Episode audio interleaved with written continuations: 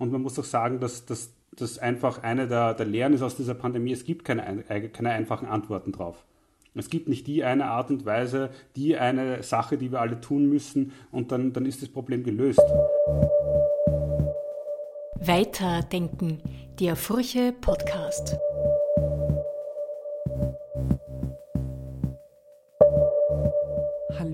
Willkommen zum Furche Podcast. Heute mit einem im wahrsten Sinne des Wortes komplexen Thema. Unseren heutigen Gästen geht es darum, kompliziertes verständlicher zu machen. Und das ist gerade in Pandemiezeiten gar nicht mal so einfach, obwohl eine Pandemie eigentlich als Lehrbuchbeispiel schlechthin gilt, wenn man sich mit Komplexität auseinandersetzen möchte. Einer, der das tut, ist der Komplexitätsforscher Peter Klimek. Er arbeitet im Complexity Science Hub Wien und ist aktuell auch als Berater für die Regierung im Einsatz. Andreas Sator ist Journalist und Podcaster und lässt sich sozusagen von Expertinnen und Experten Woche für Woche die Welt erklären. Mit Chefredakteurin Doris Hellenberger haben die beiden darüber gesprochen, wie man in Pandemiezeiten Komplexes verständlich macht. Also willkommen ganz herzlich zu unserem heutigen Gespräch, respektive Podcast, wo es um Komplexität und Einfachheit gehen soll. Danke vielmals, dass ich da heute zuerst so Kapazunda da habe, den Peter Klimek, bekannt aus Funk, Fernsehen, Online und überhaupt omnipräsent, der auch noch ein bisschen arbeiten kann nebenbei, aber nicht mehr viel, hat er uns erzählt. Äh, und dem Andreas Sator, äh, Journalist beim Standard und erfolgreicher Betreiber eines Podcasts, nämlich des meistgehörten Podcasts oder jedenfalls eines prämierten Podcasts Ö3 äh, hat ihn ausgezeichnet. Erklär mir die Welt heißt er. Seit drei Jahren läuft er und ich glaube, es sind mittlerweile 162 Folgen. Und ich möchte mit dir, Andreas, beginnen, weil ich jetzt geschaut habe und mir gedacht habe, äh, wie viele Corona- oder Komplexitäts-Podcasts ähm, du eigentlich schon gemacht hast. Und ich habe mit Erschütterung, vielleicht irre ich mich da jetzt auch, festgestellt, dass dein letzter Corona-Podcast am 22. Dezember war und davor noch im November und dann waren noch drei Corona-Podcasts im letzten Frühjahr.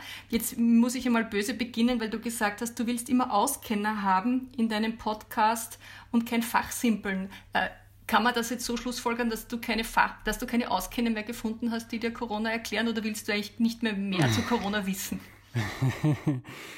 äh, grundsätzlich ähm, versuche ich mit meinem Projekt ein bisschen in einer Nische unterwegs zu sein. Also ähm, es gibt in Österreich hunderte, tausende Journalistinnen, ähm, ganz viele Medien, die laufend äh, ganz viel großartigen Journalismus produzieren und ich ähm, stelle mir halt immer wieder die Frage, ähm, was, was fehlt denn da in diesem ganzen Betrieb und ich nehme da den Luxus, den ich auch durch meinen ähm, durch die, meine selbstständige Arbeit als, als Journalist, also ich schreibe beim Standard die Alumne alle zwei Wochen, das heißt sehr zurückgelehnt. Und ich versuche dann so meinen etwas langsameren Blick auf die Dinge auch in Erklär mir die Welt einfließen zu lassen. Und das Schnelle, das Aktuelle ist sehr gut abgedeckt durch Standardpresse, Falter, Furche und so weiter. Ähm, obwohl die Furche ja auch eher eher langsam und zurückgelehnt ist und ganz ehrlich auch aus persönlichen Gründen, ähm, mir geht Corona verdammt auf den Wecker und ich weiß auch, dass es meinen HörerInnen so geht und ich versuche, ähm, also bei Dingen, wo es mir sehr wichtig ist, so ganz am Anfang, wo keiner wusste, was da eigentlich passiert, habe ich ein paar Folgen zum Thema gemacht. Dann jetzt, wo die Impfungen fertig waren, ähm, also fertig ähm, zugelassen, ähm, habe ich Folgen dazu gemacht, wie werden die produziert, wie hat die Forschung dahinter funktioniert, wie funktioniert der Zulassungsprozess. Ähm, und habe da eineinhalb Stunden mit jemandem von der AGES geredet, und das war dann auch ein Zugang, ein langsamer, sehr hintergründiger Zugang, den man dann jetzt nicht irgendwo in einer Tageszeitung findet. Und das ist so mein ganzer Zugang zu Erklär mir die Welt. Also so eine Mischung aus einer professionellen Entscheidung, dass das, glaube ich, das Feld ist, wo ich einen Beitrag leisten kann, aber auch aus persönlichen Missfallen an dieser Pandemie und ich finde einfach die Welt sehr interessant und es gibt so viele spannende Dinge und ich möchte mich einfach nicht ständig mit Corona beschäftigen. Das mit dem am Hammer gehen, das halte ich für eine sehr plausible Erklärung. Das mit dem zurückgelehnt nach eineinhalb Jahren, äh, äh, weiß ich nicht ganz so. Aber mich interessiert natürlich, die Leute haben das Gefühl, erstens, die ganze Welt besteht nur aus Corona und zweitens, das ist so kompliziert und komplex, dass wir das nicht und nicht auf die Reihe kriegen. Jetzt wollte ich Sie fragen, Herr Klimek, wenn man sich vorstellen würde, man hätte eine Skala, vielleicht nach oben offen, ich weiß es nicht, aber zwischen 0 und 10, wie komplex würden Sie das Management dieser Pandemie einordnen? Kann man hier sagen, das ist von der Komplexität her, mit dem, womit Sie sich beschäftigen, normalerweise ganz am obersten Level, weil, das, weil da so viele Faktoren mitspielen? Oder sagen Sie, eigentlich wäre das relativ einfach, wenn nur die Leute richtige Entscheidungen treffen würden? Ich versuche das mal unter zwei Blickwinkeln zu beleuchten. Das eine ist jetzt mal der wissenschaftlich-fachliche. Da ist so, dass die Beschreibung von Pandemien das Textbuchbeispiel schlechthin ist für was ein komplexes System ausmacht. Das meine ich im wortwörtlichen Sinn. Zusammen mit dem Stefan Turner und Rudi Hanel haben wir 2018 ein Lehrbuch geschrieben über komplexe Systeme und das erste Anwendungskapitel ist Epidemic Spreading on Networks, also wie breitet sich eine Epidemie auf Netzwerken auf. Das Thema ist aus wissenschaftlicher Sicht, hätte ich es eigentlich als ausgelutscht eingestuft. Und in, also insofern, wir haben es in jeder Vorlesung drinnen als das erste Anwendungsbeispiel, wie so Netzwerke eine Rolle spielen können. Aber da ist die Komplexität aus der Sicht relativ überschaubar. Die Modelle sind bekannt, man weiß, wie sie sich verhalten, da gibt es noch wenig abzuernten. War bis jetzt, zumindest bis jetzt so, äh, weil jetzt wird natürlich jeder, jeder Mini-Aspekt von dem Thema auf die riesige Waagschale gleichgelebt. Das, was tatsächlich die Komplexität war, jetzt nicht in dem Sinn, wie es wir als ein wissenschaftliches Fach verstehen, weil da ist ein komplexes System, ist einfach ein ein System, das bestimmte Eigenschaften hat, das komplex macht bei uns. Das sind so technische Definitionen, wenn man so will. Das, was man da jetzt umgangssprachlich als Komplexität meint, hat natürlich damit zu tun, dass hier jetzt eigentlich all das, was standardmäßig, sage ich mal, in der Gesundheitsplanung auch abläuft, dass das A extrem im medialen Brennpunkt war und B in Zeitraffer passiert ist. Wenn wir uns vor Augen führen, wie jetzt zum Beispiel das Problem des Hausärztemangels, haben wir genügend Ärzte für die nächsten 30, 40 Jahre, um die österreichische Bevölkerung zu versorgen. Das ist ein mindestens genauso komplexes Problem, nur das wird sich über die nächsten Jahrzehnte entfalten, äh, während wir bei dieser Pandemie alles im Zeitraffer gehabt haben. Und das hat es jetzt vielleicht nicht komplexer gemacht, aber anstrengender, einfach weil alles zeitlich viel komprimierter und emotional viel überhitzter stattgefunden hat. Gibt es sowas, Sie haben es glaube ich ein bisschen angedeutet, aber gibt es sowas wie eine Definition dessen, was Komplexität eigentlich meint? Also bei uns, bei uns ist ein komplexes System, ähm, wenn ich es jetzt ganz einfach formuliere, ist ein System, wo das Ganze mehr ist als die Summe seiner Teile. Ein bisschen mehr ist aber schon dabei. Ein komplexes System haben wir immer dann, wenn wir ein System haben, das besteht aus vielen Einzelteilen. Diese Einzelteile haben für eine bestimmte Rolle aus, also zum Beispiel ich bin gesund oder krank oder bin infiziert und nicht infiziert. Und die Art und Weise, wie sich diese Zustände über die Zeit hinweg entwickeln, hängt davon ab, was für Wechselwirkungen gibt es im System. Also sprich, wir haben sozialen Kontakt und ich stecke mich an oder stecke jemanden anderen an. Das, was ein komplexes System komplex macht, ist, dass die Art und Weise, wie die Wechselwirkungen stattfinden, von den Zuständen im System beeinflusst werden. Wir haben da Henne-Ei-Problematik. Ich komme eigentlich von der, Abbildung äh, von der Ausbildung her, bin ich eigentlich ein Physiker und da schauen wir uns gerne Systeme an, da gibt es an, an, fixe Wechselwirkungen, das ist ein Elementarteilchen, das wechselwirkt immer gleich. Das kann ich in diese Umgebung reinsetzen oder in die Umgebung reinsetzen, wenn immer die, die kann ich immer sagen, nach welchen Gesetzen dann äh, die Wechselwirkungen stattfinden. Bei komplexen Systemen, die sind viel stärker kontextabhängig. Das heißt, die Art und Weise, ob ich einen sozialen Kontakt habe, hängt davon ab, wie viele Leute insgesamt gerade infiziert sind in der Bevölkerung, weil je nachdem sind wir gerade im Lockdown oder nicht. Und dieses, dieses Feedback, diese, diese Wechselwirkungen sind die, das, was ein komplexes System komplex macht. Und das ist, eine, das ist eine Logik, die findet man in vielen sozialen, sozioökonomischen, aber auch biologischen Systemen, die genauso gestrickt sind, dass sich die, dass, wie sich das ganze gesamte System verhält, hängt vom Verhalten von einzelnen Komponenten ab und wie die einzelnen Komponenten zusammenhängen, hängt davon ab, in was für ein Zustand das gesamte System ist. Und da brauchen wir neue mathematische Werkzeuge, um das zu verstehen. Und das ist eigentlich unser Hauptforschungsgebiet. Das ist ja gerade diese, bei diese Themenfeldern, wo es dann um die Polarisierung und Fragmentierung in der Gesellschaft geht. Das ist ja ein ganz entscheidendes, ein ganz entscheidendes Faktum, dass man sich im eigenen Verhalten danach richtet, was für ein Verhalten man in seiner Umgebung die mitmachen beobachtet. oder nicht mitmachen. Und da haben wir dann nachdem, eigentlich so eine, eine Infodemie, die gegen ne? die Pandemie ankämpft. Und das ist ja jetzt die besondere Herausforderung, oder wie könnte man das nochmal beschreiben?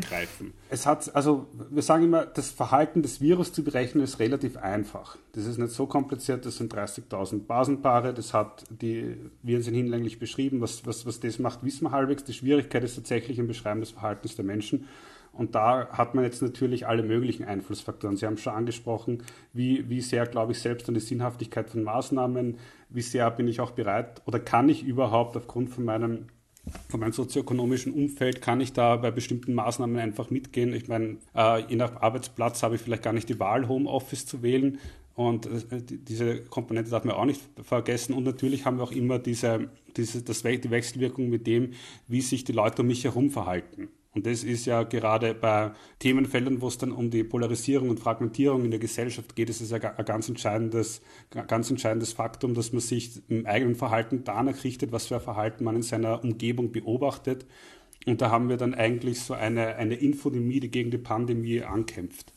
Und was wir eigentlich verstehen müssen, ist, wie diese Dinge ineinander greifen.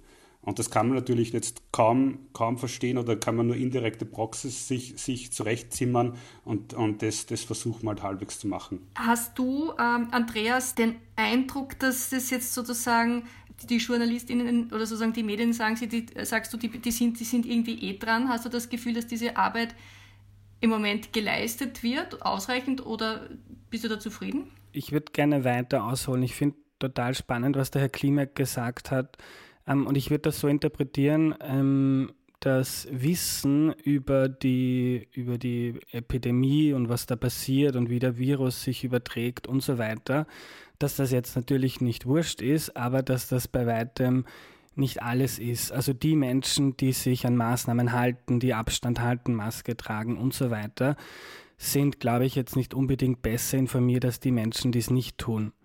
Und ich glaube, darum ist jetzt der erste Ansatz, da gar nicht jetzt besser aufzuklären, ist sicher einer von vielen. Also wenn ich zum Beispiel in meinem ganz privaten Umfeld höre, treffen wir uns ja gerne. Ich habe, ähm, du mal beide testen. Ja, ich war eh letzte Woche testen. Da merkt man schon, dass teilweise halt äh, auch an, an, an Wissen mangelt. Aber grundsätzlich finde ich diesen spannendsten Aspekt, den der Herr Klimek angesprochen hat, äh, den, dass wir unser Verhalten ganz stark danach ausrichten, was denn die Leute rund um uns machen und für wichtig halten oder für was wir uns schämen müssen oder was verpönt ist.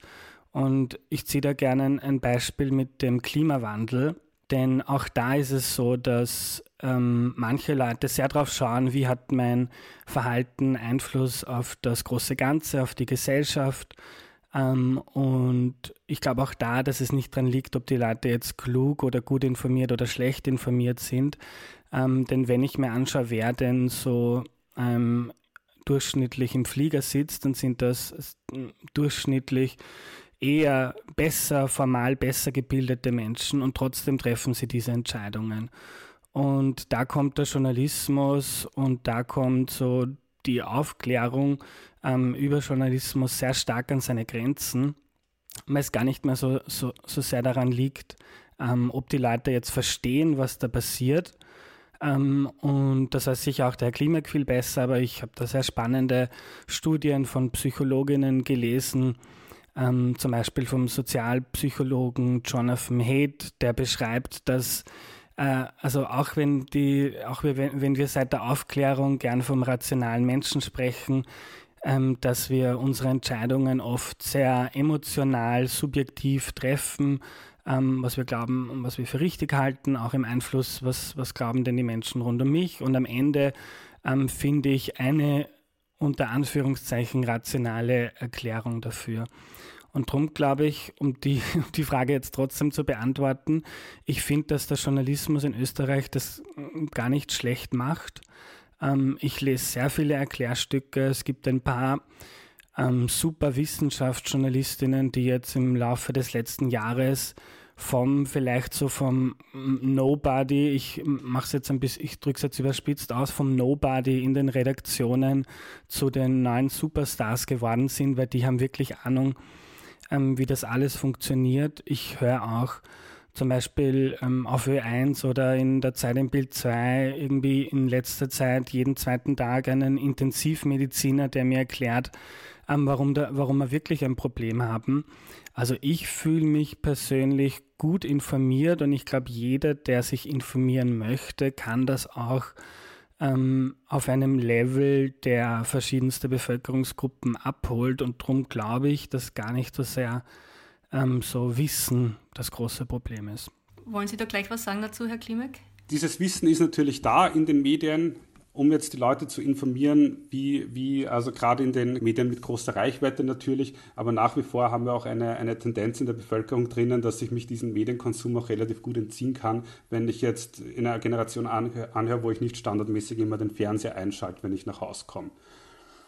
Und ich glaube, wir werden in 20, 30 Jahren auf die Art und Weise zurückblicken, wie wir heute Medien konsumieren, wie wir heute mit den sozialen Netzwerken umgehen, auf eine Art und Weise, wie wir heute auf die 70er Jahre zurückblicken und was sich die Leute da beim Rauchen gedacht haben dass, und wie gesundheitsschädlich das war, dass man im Auto sitzt und raucht und ungefähr annähernd gesundheitsschädlich kann man dann vielleicht auch auf Dauer diese, diese Art und Weise, wie wir mit den, äh, ja, mit den, mit den sozialen Medien umgehen, in, insoweit kann man das heute beurteilen man, viele sagen ja, äh, es gibt ganz ein großes Bedürfnis nach Komplexitätsreduktion. Und eine klassische Form der Komplexitätsreduktion ist, was weiß ich, wenn man halt was von bunt auf schwarz-weiß macht oder wenn man äh, sich irgendein Konstrukt, eine Geschichte überlegt, die erklärt, was eigentlich nicht erklärbar ist. Ähm, wenn wir jetzt uns anschauen, welche Erklärmodelle für diese aktuelle Pandemie da liegen, greift man sich ja mitunter auf den Kopf. Also ich will jetzt nicht von QAnon oder so anfangen, aber jegliche Verschwörungsmythen, die herumkursieren, tragen ja immer auch so von den anderen die Erklärung mit. Da, da, da versucht sich jemand eine Erklärung zurecht zu, Stück, äh, zu, zu basteln, wo es eben keine gibt. Inwiefern sehen Sie denn beide sowas wie äh, die Tendenz oder das neue Aufkommen von Verschwörungsmythen als Form der er Komplexitätsreduktion, die hier Platz greift? Ich glaube, das ist ein durchgängiges Pattern für, für Verschwörungstheorien, ähm, dass, es, dass es hier auch das Bedürfnis nach einfachen Erklärungen zu befriedigen gilt.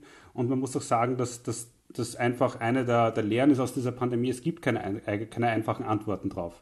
Es gibt nicht die eine Art und Weise, die eine Sache, die wir alle tun müssen und dann, dann ist das Problem gelöst.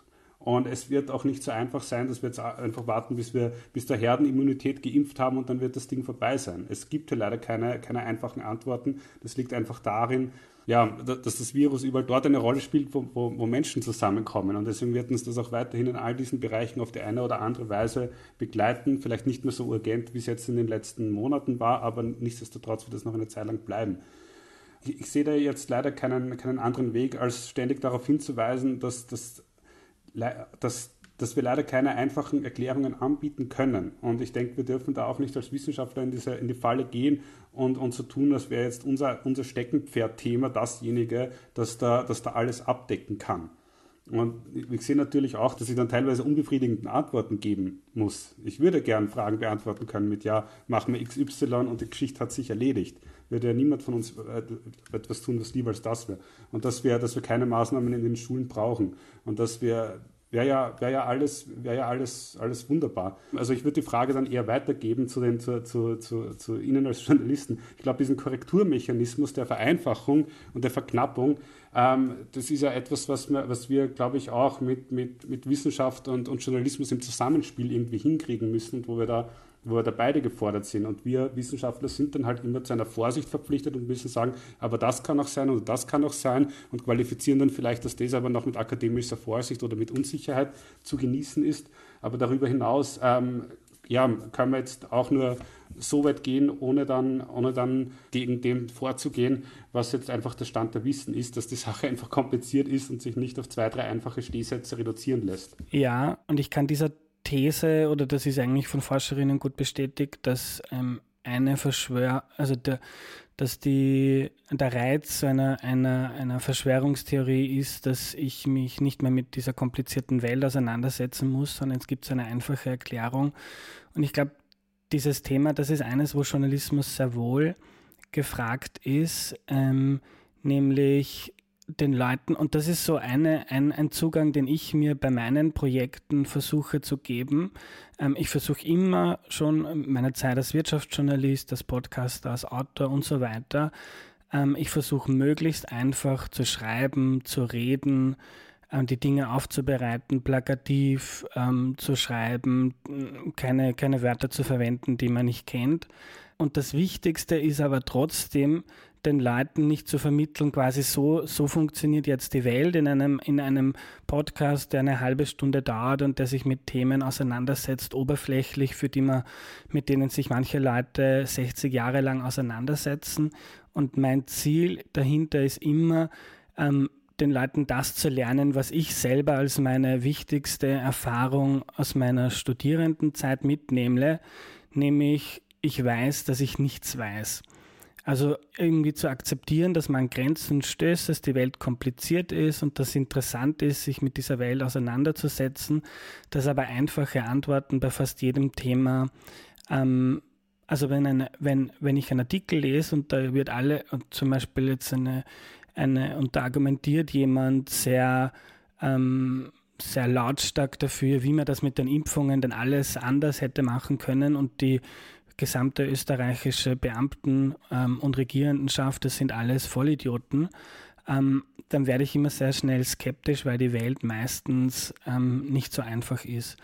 Warum ist es so schwierig? Also es geht ja darum, sozusagen die Bevölkerung mitzunehmen. Wie, wie sehen Sie, Herr Klimek, einerseits jetzt die Kommunikation, die politische Kommunikation mit der Bevölkerung, wie nehmen Sie das wahr?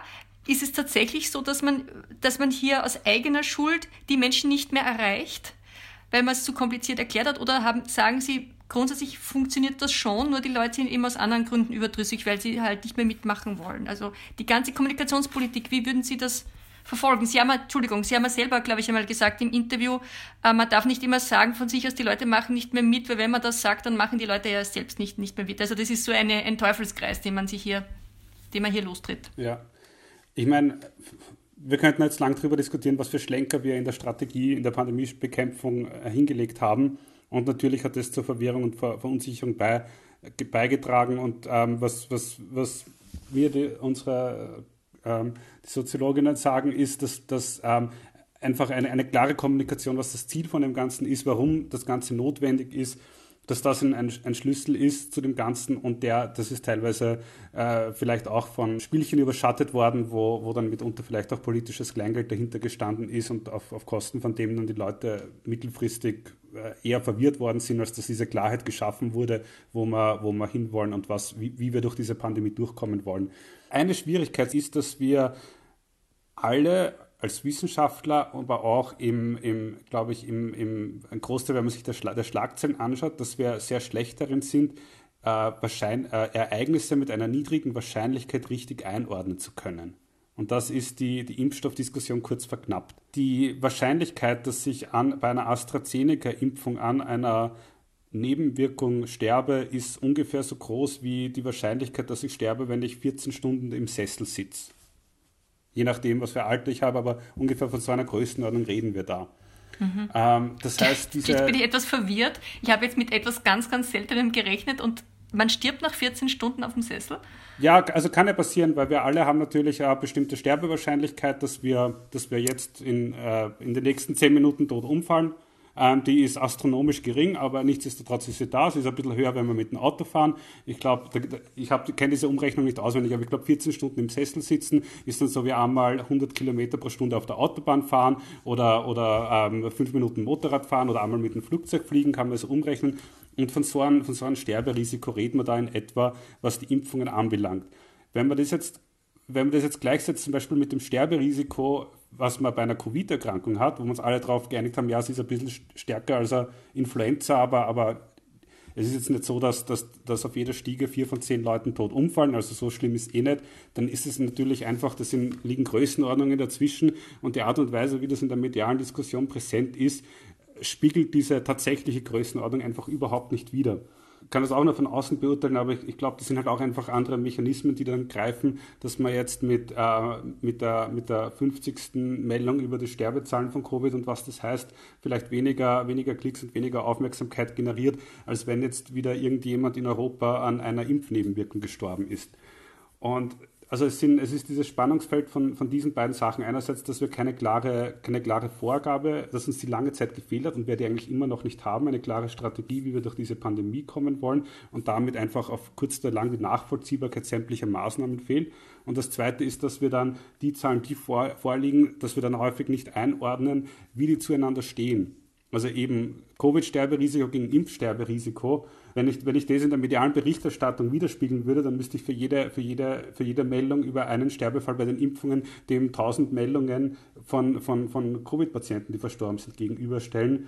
Aber da wird eher so jetzt der Eindruck generiert, ja, als wäre das wäre eher die Impfung das Problem. Es ist insofern natürlich wirklich eine, eine haarige Sache, weil wenn ich mir denke, Montag vor einer Woche, da hat es ja diesen denkwürdigen Vorgang gegeben, dass, äh, dass es eine, eine, eine Diskussion gegeben hat, ob es jetzt einen harten Lockdown und wie lange der gehen soll etc. Und dann sind die Landeshauptleute hergekommen und haben gesagt, sie wurden nicht ausreichend von den Experten informiert oder die, die Sachlage wurde nicht adäquat dargestellt, also zu wenig dramatisiert, würde man sagen. Worin liegt da die Aufgabe Ihrer, aus Ihrer Sicht, Herr Klimek, äh, für den Wissenschaftler, für die Wissenschaftlerin in diesem Prozess?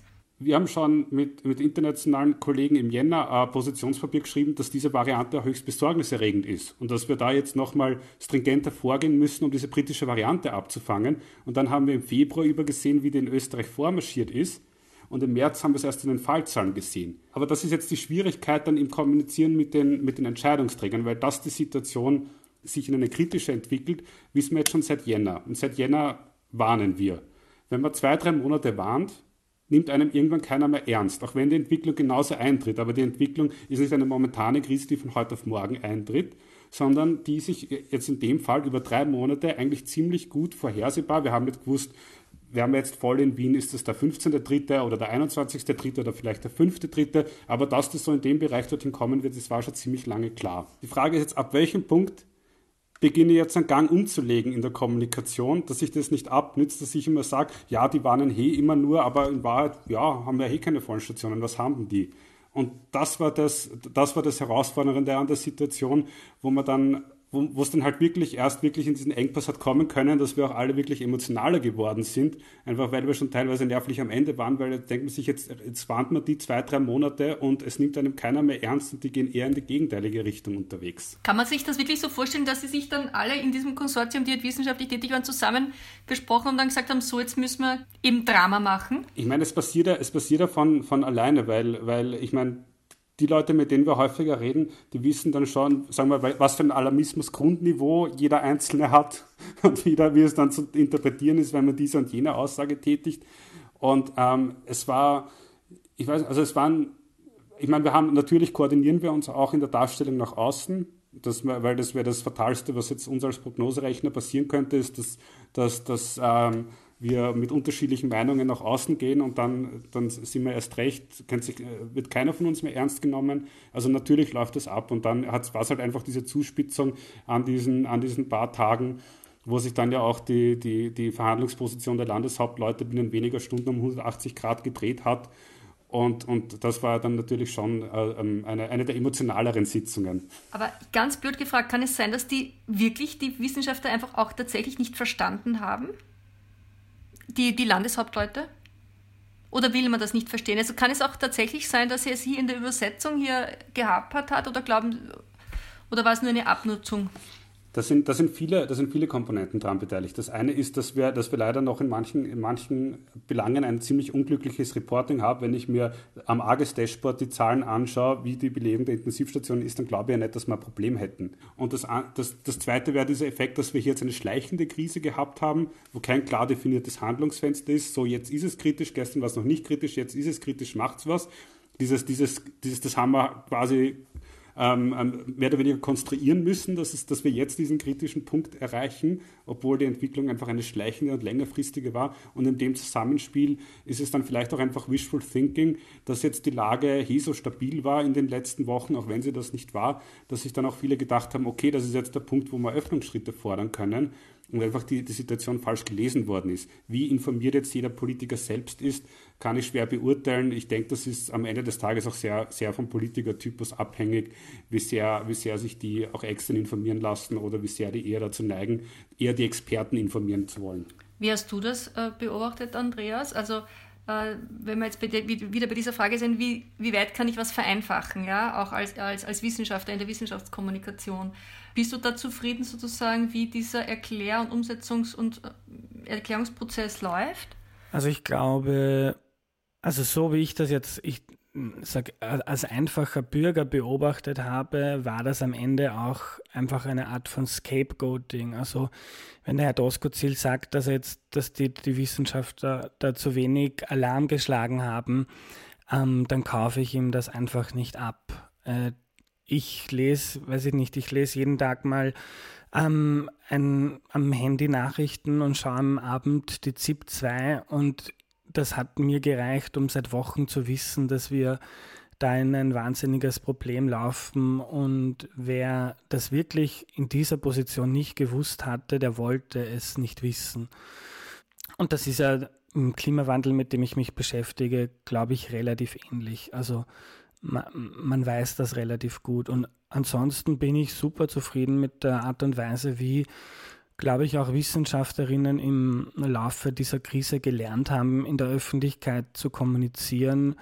Ähm, es gibt wahnsinnig viele und ich finde das eigentlich ganz toll, wie ähm, zumindest ein Teil der Bevölkerung im Laufe der Zeit gelernt hat, ähm, wieder auf Expertinnen und Experten zu hören. Das war ja so mit Brexit und mit der Trump Trump-Wahl war das so ein Ding, ähm, diese abgehobene Elite, wo die Leute alle nur gescheit reden und diese Ökonomen, die uns sagen, der Brexit ist schlecht und in Wahrheit ist es eh super.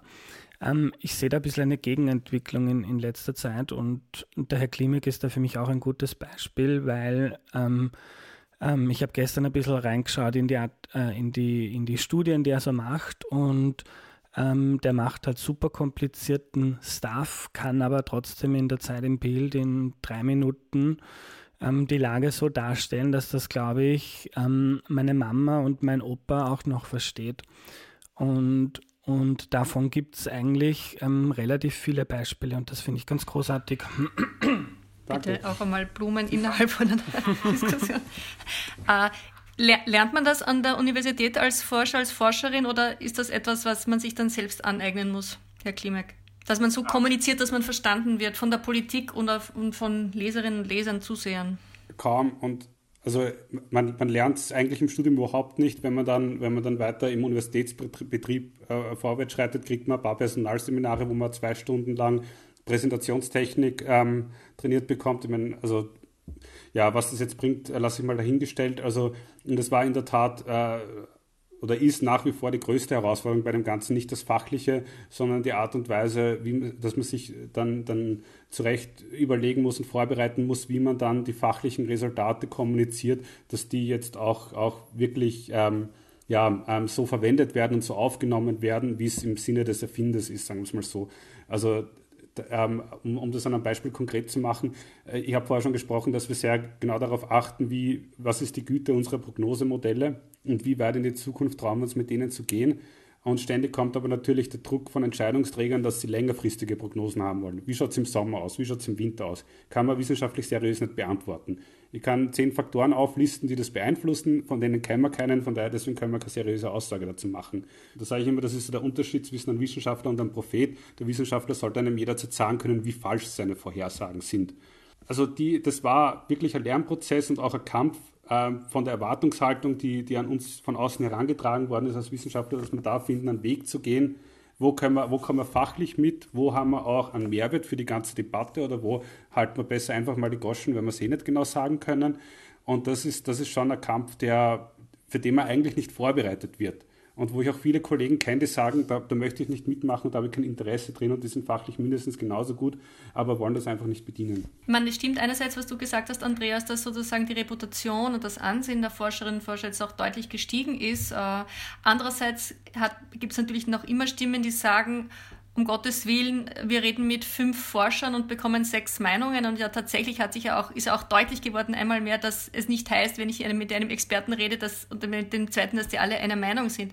Also inwiefern hat sich hier quasi die, die Wirkungsweise von Wissenschaft, nämlich, dass es halt keine Eindeutigkeit gibt, dass es sehr unterschiedliche Meinungen gibt. Inwiefern ist das jetzt auch nochmal deutlich geworden. Also das Komplexitätssystem in den Wissenschaften selber, dadurch, dass, dass, dass es einfach so viele unterschiedliche Meinungen gibt auch von den Leuten, die befragt werden? Also ich finde es ein wahnsinnig schwieriges Thema für ähm, den durchschnittlichen Medienkonsumenten. Gerade am Anfang der Pandemie war das so, durchzublicken, wer sind jetzt eigentlich die Leute, die wirklich Ahnung haben. Ähm, und man sieht das ja auch, hast vorher Servus TV angesprochen, ähm, ein paar der Leute, die das seit Anfang an totalen Schwachsinn verzapfen, ähm, haben teilweise Professorentitel und da ist es jetzt für jemanden, der eine Zeitung aufschlägt und nicht sich genau anschaut, was die Leute machen, das ist der Professor X und der andere ist der Professor Y, ist es wahnsinnig schwer ähm, zu unterscheiden, ähm, wer, wem ich davon jetzt glauben soll. Und am Ende des Tages bleibt dann manchmal über,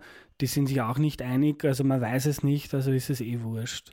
Und das ist halt ein großes Problem und das ist auch eine, ein, da sind, glaube ich, hauptsächlich Journalistinnen und Journalistinnen, ah, schon, ja, Journalistinnen und Journalisten gefragt, ähm, mal zu schauen, ähm, die Leute, die wir ständig befragen, ähm, was von dem, was die in der Vergangenheit gesagt haben, ähm, hat denn gestimmt? Und gerade, der Herr Klimek hat es angesprochen, man kann nicht in die Zukunft schauen, man kann jetzt nicht genau sagen, wie viele Fälle gibt es in zwei Monaten.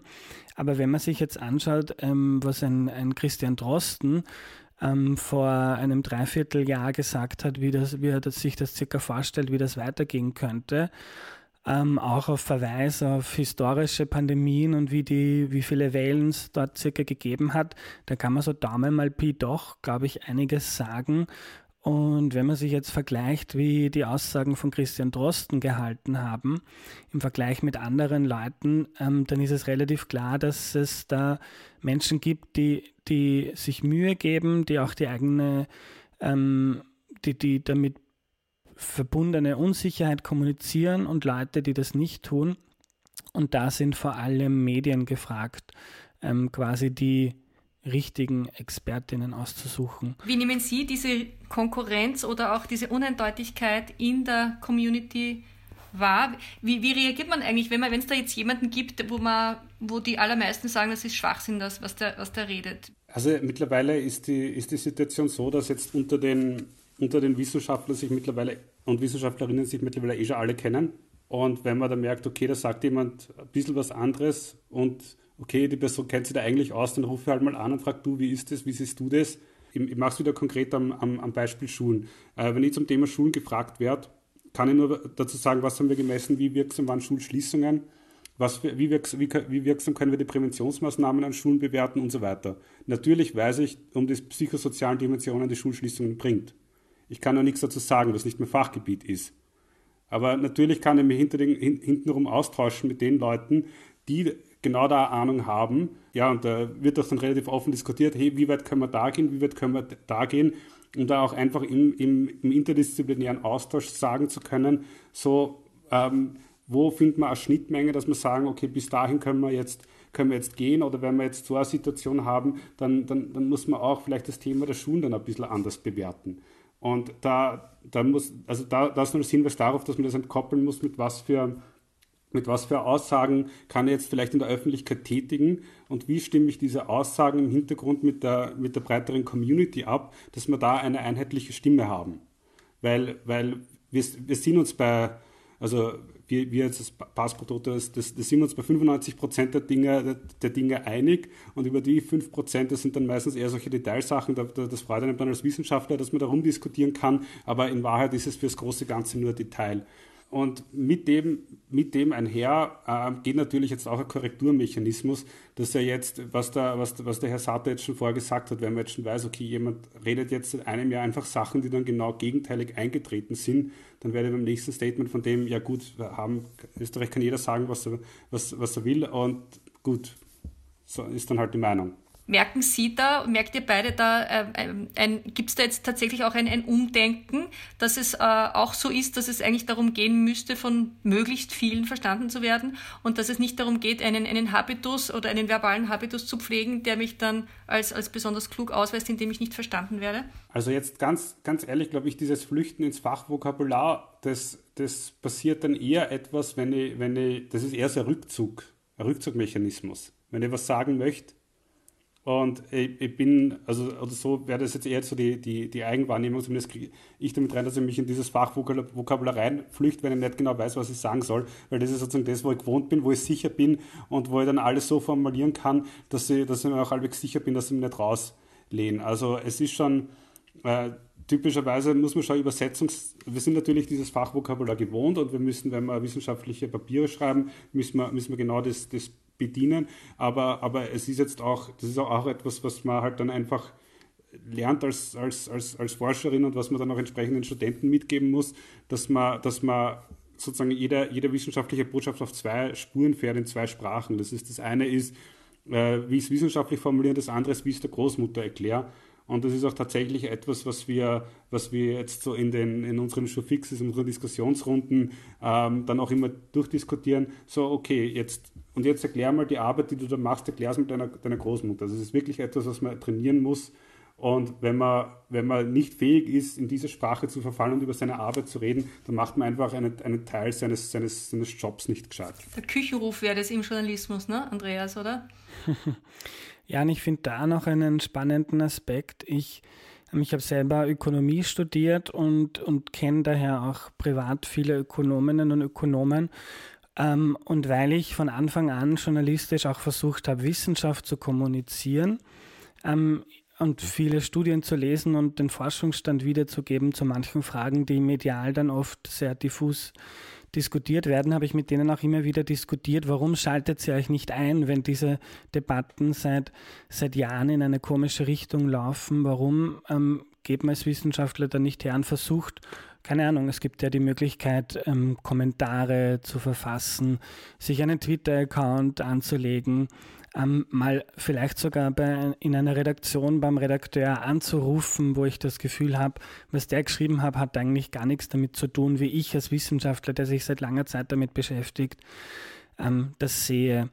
Und da und das fand ich auch spannend, das hat mir ein ziemlich ähm, renommierter Politikwissenschaftler gesagt, äh, der viel in den Medien unterwegs ist, ähm, dass er, der sich gerne interviewen lässt, ähm, dann oft von von ähm, Leuten, die ihre, also von Menschen in wissenschaftlichen Zirkeln, die ihre Arbeit vor allem darin sehen, ähm, Papers zu produzieren und Anerkennung in diesen wissenschaftlichen Kreisen ähm, zu haben, was auch dann beruflich und, und, und finanziell äh, irgendwie ähm, attraktiver ist, dass da oft sehr, ähm, ich sage jetzt, sehr schlecht geredet wird über die Leute, die sich dann hinsetzen und vielleicht mal bei im Zentrum, wo halt, wo dann, keine Ahnung, dann sitzt der Politiker nebenbei und der Journalist und der Journalist will jetzt nicht seine theoretische historische Einführung, sondern er will eine knackige Diskussion und er soll auch mal provozieren ähm, oder verkürzen. Und ich finde das total spannend, dass der Herr Klima hat, dass er das einen Teil seines Jobs nicht macht, wenn er es seiner Großmutter nicht erklären kann.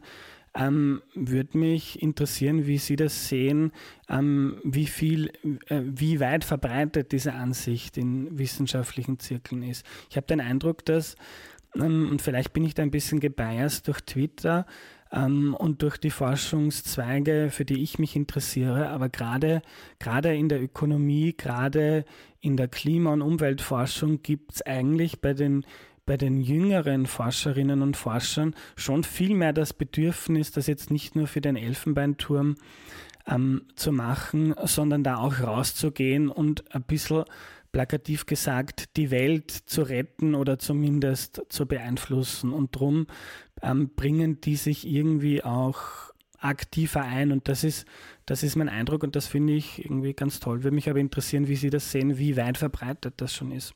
Also der Punkt ist, der Punkt ist, dass man, äh, ich war jetzt äh, vielleicht ein bisschen mehr in Österreich in den Medien, aber das ist ja auf internationalem Niveau sowas von wurscht. Und, und da sind wir in einem internationalen Umfeld unterwegs und da kriegt es, da kriegt es eh niemand mit. Und in Österreich ist in unserem Forschungsbereich die Community so klein, da gibt es nicht viele andere Leute, die sich da was Gutes oder Schlechtes drüber denken können. Also, äh, aber natürlich, ähm, um es ein bisschen ernst zu machen, wir haben uns am Anfang von dem Ganzen, also der, der Stefan Turner und ich, wo wir das ja vom, vom, vom Medo und Wien Complexity Designs Lab das zusammen machen, haben uns schon hingelegt und in langen nächtlichen Telefonaten wirklich überlegt, wollen wir das tun? Wohl wissend, dass wir damit ein Risiko gehen, das zu verlieren, was für uns Wissenschaftler auch mit am wichtigsten ist, nämlich die Reputation. Man setzt sich bei dem Ganzen definitiv ein Reputationsrisiko aus. Und die Antwort, die wir dann darauf gefunden haben, ist, wir machen das, wir machen das unter zwei Voraussetzungen. A, dass wir, dass wir sagen können, was wir äh, was wir an, an, Ergebnissen kommunizieren wollen und, und was nicht. Da sind wir bei dem Thema, wie, wie, wie, lang, wie weit wollen wir unsere Prognosen ziehen, über was machen wir Aussagen, wo machen wir auch keine, keine Aussagen, dass wir uns das beibehalten können. Und B, dass wir das auch nur dann machen wollen, solange wir überzeugt sind, dass das Ganze wirklich irgendwas bringt, dass wir das da machen. und auf der anderen Seite steht natürlich dieses Reputationsrisiko, das man natürlich dann auf Dauer auch mitbekommt, dass man, dass man einfach von Leuten, die einen vorher nicht gekannt haben, ähm, da ja ähm, jetzt vielleicht nicht wirklich als, als Wissenschaftler im seriösen Sinn wahrgenommen wird, sondern eher als ein Erklärbär oder sowas. Aber, aber wie gesagt, für die, ich glaube, in ein, zwei Jahren wird mich wahrscheinlich eh niemand mehr kennen in Österreich, hoffentlich, weil wir dann die Sache so weit unter Kontrolle haben und in der internationalen Community ist auch wurscht. Also von daher mache ich mir jetzt nicht sonderlich viel draus. Eine, eine Frage schon, was viele auch erzählt haben, werden Sie beschimpft? Ähm, ja, also klar. Ähm, ich glaube, man muss heute nicht sonderlich viel tun, um, um Hate-Mail zu geben ich muss sagen, ich, ich, ich, bin, ich habe eine kleine Aversion gegen, gegen, gegen soziale Medien und soziale Netzwerke, bin bei keinem von, den, von denen unterwegs und, und das, das erspart mir wahrscheinlich auch einiges. Ähm, aber, aber ja, es, es ist natürlich, uns kommt ja auch eine Cassandra-Rolle zu in der Kommunikation. Ich erinnere an die Frau van Leer in Tirol.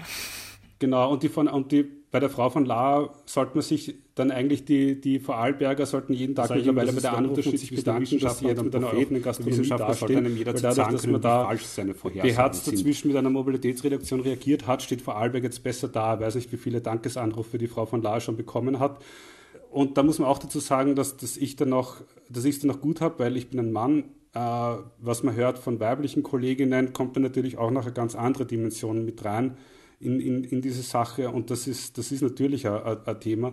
Aber am, am Ende des Tages, wenn ich sagen muss, wir fangen jetzt die, die, die, die Epidemiekurve nicht mehr anders ab, ohne dass wir schärfere Maßnahmen machen, dann weiß ich natürlich, dass am nächsten Tag die Mailbox voll ist. Aber wenn, das, wenn ich da jetzt mal als Druckventil herlasse, weil sich, weil sich niemand anderer äh, traut, unpopuläre Wahrheiten auszusprechen, dann, dann, dann sei es so. Ähm, es wird, es wird halt dann auch problematisch, wenn es dann, wenn's dann, wenn dann dauerhafter wird, wenn es dann wiederholt wird, aber ich meine, dagegen kann man dann auch vorgehen. Ich möchte am, am Schluss noch was ansprechen über das Medium, in dem wir jetzt reden, nämlich wir, wir reden äh, und wir machen da einen Podcast und Andreas Satter macht einen Podcast. Ich frage mich gerade, inwiefern sowas wie Erklären akustisch leichter ist. Also, ähm, du hast ja auch wahrscheinlich deine Gründe gehabt, warum du, Andreas, da jetzt einen Podcast machst, wo du mit Leuten redest. Warum ist das zum Beispiel, glaubst du, warum ist akustisches Erklären oder ein, ein Nachfragen, warum ist das äh, akustisch leichter, wie wenn man das schriftlich machen würde? Also aus einer Produzentensicht finde ich es viel einfacher, mit Text etwas zu erklären, als mit gesprochenem Wort. Ähm, für mich da auch viel wohler. Gleichzeitig, wenn man sich aber anschaut, wie Menschen hm, gewisse Medien konsumieren, ähm, dann hat man mit einem Artikel in einem Online-Medium eine Aufmerksamkeitsspanne von einer Minute circa. Und bei einem Podcast, weil man dazu ähm, auf keinen Bildschirm schauen muss, weil man jetzt vielleicht gerade die, die Wäsche wascht oder in der Straßenbahn sitzt, nehmen sich die Leute ähm, deutlich mehr Zeit. Also bei mir 30, 45 Minuten jede Woche, teilweise sogar zwei Stunden. Und man kann sich das in den Statistiken anschauen. Ähm, zum Beispiel wie der Armin Wolf da war, haben wirklich, also nach ein paar Minuten waren 70 Prozent noch da. Das ist immer so. Ein paar Leute haben mal rein und hören dann wieder auf zuzuhören. Und dann nach zwei Stunden waren noch immer 70 Prozent dabei. Und dass sich Leute wirklich zwei Stunden mit etwas auseinandersetzen, ist eine riesige Chance. Ähm, und da kann man natürlich viel weiter ausholen, viel mehr erklären, viel mehr blöd nachfragen, wie ich das, wie ich das immer mache. Und, und das ist eine super Möglichkeit. Und ich glaube auch, dass es eine wahnsinnig interessante Chance ist für Journalistinnen, aber auch für ForscherInnen, ähm, dass sie sich quasi als Mensch darstellen können. Und das finde ich was Interessantes, weil Punkt Hate Mail, ähm, wenn, ich, wenn ich beschimpft werde, dann, weil ich irgendwo einen Artikel schreibe. Aber mich hat noch nie irgendjemand ähm, beschimpft, der meinen Podcast nicht mag. Und ich glaube, das liegt daran, dass man bei einem ähm, Text, der irgendwo abgedruckt ist, ähm, den Menschen dahinter nicht, nicht sehen kann. Also die Leute wissen nicht, dass ich eigentlich ein total lieber Mensch bin, der sich Mühe gegeben hat, dass er da ähm, was Ordentliches schreibt. Und wenn man den Leuten zuhört, ähm, dann kriegt man mit, dass der nicht nur Expertise hat in einem Forschungsfeld, sondern das ist ein Mensch und der ist manchmal verunsichert. Ähm, vielleicht schämt er sich sogar jetzt gerade oder oder er ist super gut drauf und man kriegt einfach ein bisschen was mit über den Menschen. Und da ist meine Erfahrung, auch wenn, ähm, wenn man jetzt jemanden zuhört, ähm, der was sagt, was vielleicht ähm, nicht genau meiner Meinung entspricht, dann macht es mir dieser menschliche Kontakt deutlich schwieriger zu sagen, du bist ein Trottel und interessiert mich nicht, was du sagst. Und das merkt man auch im Unterschied zwischen einem, einem echten Gespräch, das man führt, wo man viel einfacher zivilisiert diskutieren kann, als wenn man das jetzt ähm, in einem Online-Forum zum Beispiel macht. Und dieses Menschliche ähm, und dieses Reden und dieses, die Stimme eines Menschen direkt im Ohr haben und sonst eigentlich nichts anderes machen, ähm, außer vielleicht gerade meine Wäsche aufzuhängen, ist irgendwie für mich eine ganz charmante Form, Wissen zu kommunizieren. Und das war auch der Grund, warum mich dieses Medium so angezogen hat, weil ich ziemlich genervt war von der Art und Weise, wie Journalismus oft oberflächlich gemacht wird. Und plötzlich gibt es ein Medium, ähm, wo zumindest ein kleiner Teil der Bevölkerung sich die Zeit nimmt und ein, zwei Stunden zuhört. Und das ist eine ziemlich coole Sache. Ja. Danke. Äh, Herr, Herr Klimek, äh, es gibt ja auch Wissenschaftler, ich nenne jetzt den Herrn Drosten, die in diesem Medium es zu Star-Status gebracht haben. Inwiefern ist sowas wie Podcast oder wie das akustische Erklären auch für Wissenschaftlerinnen und Wissenschaftler einfach nochmal interessanter eröffnet, ganz andere neue Möglichkeiten, die Komplexität runterzuschrauben und anzukommen bei den Leuten? Ja, also ich, ich sag mal, wenn wir, wenn wir Vorlesungen halten, was wir ja doch hin und wieder noch machen, dann ist das ja auch ein, ein akustisches äh, Weitergabe. Und natürlich ist es ist das, ähm, ein, ähm, ähm, ja, gerade in einer Vorlesungssituation dann, dann nochmal etwas, etwas, etwas besser, weil also da habe ich schon das Gefühl, dass man Sachen einfach besser erklären kann, als wenn ich jetzt ein Lehrbuch schreibe. Äh, und, und auch diese, die Interaktion mit den, mit den Studentinnen und Studenten ist natürlich ganz, ganz ein wichtiges Thema. Jetzt die, ansonsten die, ähm, ich meine, es hat, es hat Vor- und Nachteile, weil, also der, vor allem der, der, der das Schwierigste ist an so einer Situation, wie wir es jetzt haben, ist, und das haben wir zum Beispiel vorgehabt, wie wir über das Sterberisiko bei Impfungen gesprochen haben. Ich weiß so halbwegs größenordnungsmäßig, wie diese Sterberisiken zu, be zu äh, bewerten sind. Aber ich kann jetzt natürlich nicht hergehen und mir das schnell raussuchen, während wir in dieser Gesprächssituation sind und, und bin dann deswegen ungenauer, als ich sein kann in einem schriftlichen Text. Und das ist, diesen Vorteil hat man dann vielleicht, wenn man sich die Statements vorbereitet und dass man dann genau diese Informationen sich vorher schon, schon parat halt, hält. Aber so, sowas wie einen, einen eigenen, einen eigenen Klimac-Podcast äh, nach, nach Drosten-Vorbild streben Sie jetzt nicht an. Höre ich daraus. Ach. Na, äh, ja, ja weiß, vielleicht, vielleicht wenn ich, wenn, wenn ich, wenn ich dann wieder Zeit habe, irgendein neues Projekt anzugehen und über ein Thema, das dann auch äh, mich dann dann auch mehr interessiert als jetzt noch das Corona-Dings tut, dann, dann, dann können wir vielleicht drüber reden. Ich frage mich nur, ob, ob das dann noch, noch so für andere Leute so sehr interessant wird, obwohl ich natürlich stundenlang über, über, über Informationskompression in komplexen Systemen reden könnte. Sounds like holy shit sozusagen. Nein, Komplexitätsreduktion mit Peter Klimek äh, wäre schon ein netter Titel für den Podcast. Ich bedanke mich ganz, ganz herzlich für die äh, lange äh, Zeit, die Sie äh, uns da gegeben haben. War fand sehr spannend. Danke vielmals. Vielen Dank für das Interesse. War schön. Ja, danke. Ja, danke, danke sehr. Wiedersehen. Tschüss. Weiterdenken. Der Furche Podcast.